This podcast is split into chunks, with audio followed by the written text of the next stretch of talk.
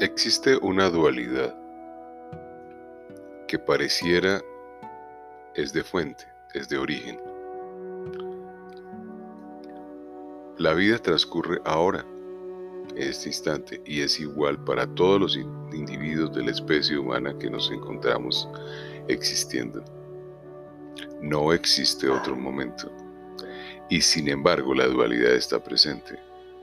Y no es una dualidad de conciencia e inconsciencia únicamente. Es una, dualidad que desconoce lo interno, pero se apropia de lo externo. En un film reciente, del 2016, el hermano de Ben Affleck, que tiene una vida corriente de familia, pierde a tres de sus hijos en una noche, pequeños. Y solamente fue un momento de descuido. Debía colocar frente a la chimenea de su casa una pantalla protectora para que las chispas no pudieran escapar y generar un incendio. Como se había trasnochado con unos amigos tomando algún licor, pues este cuidado no lo tuvo y desafortunadamente el evento sucedió. Cuando le comentó la circunstancia a las autoridades, estas le increparon, mostrándole que era un antecedente común. Un millón de personas, citó el funcionario, descuidan colocar la pantalla y es muy frecuente este tipo de accidentes y de incendios. Este hombre comenzó a vivir desde lo externo, toda su existencia desde lo externo no pudo penetrar a su interior y por eso vivía agobiado por la capacidad de su mente enfocada a través de Susara en esta circunstancia, generándole un gran sufrimiento, un estado de disconfort elevado, sobre el cual seguramente nunca consideraba que tenía ningún grado de responsabilidad. Ahí está la dualidad. Hay conciencia e inconsciencia y está el mundo interior descuidado y el mundo exterior privilegiado. Sufrimiento. Toda la especie percibe que ese sufrimiento existe. Ni siquiera los individuos eh, económicamente más pudientes se alejan de esta circunstancia. es un pensamiento común el levantarse y establecer que en cualquier momento su estatus puede modificarse y cambiar. Esa idea, ese pensamiento asociado a sentimientos y emociones, ya es fuente de ausencia de bienestar y solamente de sufrimiento y de dolor, aún para individuos con ese privilegio. Obviamente, no hace parte de la realidad de la existencia y de la biología. Es alejado completamente del fenómeno natural de vivir. Pero ahí es donde está la atención de toda la especie, alrededor del mundo económico, de las crisis económicas y del dinero. Ese es el mayor enfoque. Por eso, usted puede ver una película de televisión y saber perfectamente en qué minuto trasciende una escena que a usted le fue relevante. Por eso usted puede desarrollar una misma acción de vida a pesar del sufrimiento y, la inconformidad durante 20 o 30 años.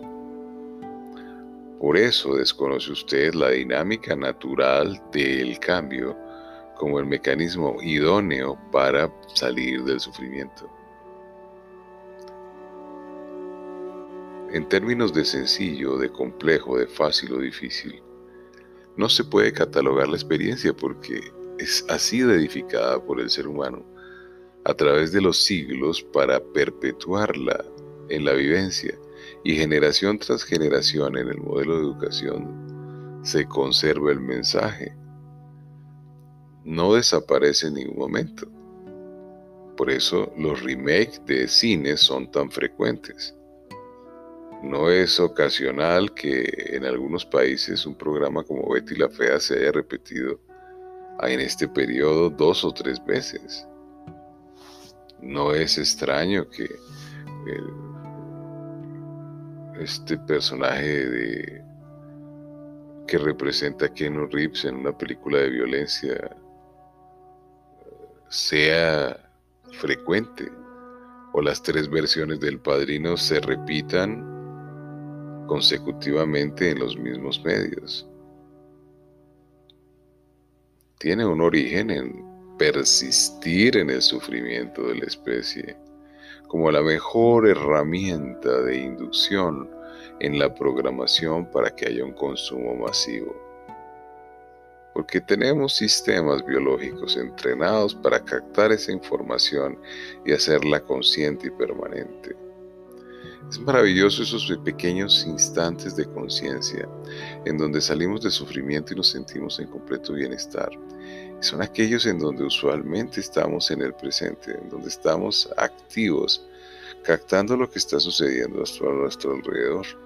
En esos periodos eh, es indiferente para la biología hacernos sufrir, por eso desaparece inmediatamente, no está presente. Solamente cuando volvemos a repetir los pensamientos producto de la experiencia, convencional, desde la inconsciencia y la dualidad, reaparecen. Por eso es tan complejo entrar al mundo interior, por el dominio de lo externo, y es incesante. Podríamos decir es casi perverso, porque es el mecanismo más efectivo para mantenernos sometidos en el estado de vida que desarrollamos llamado sociedad.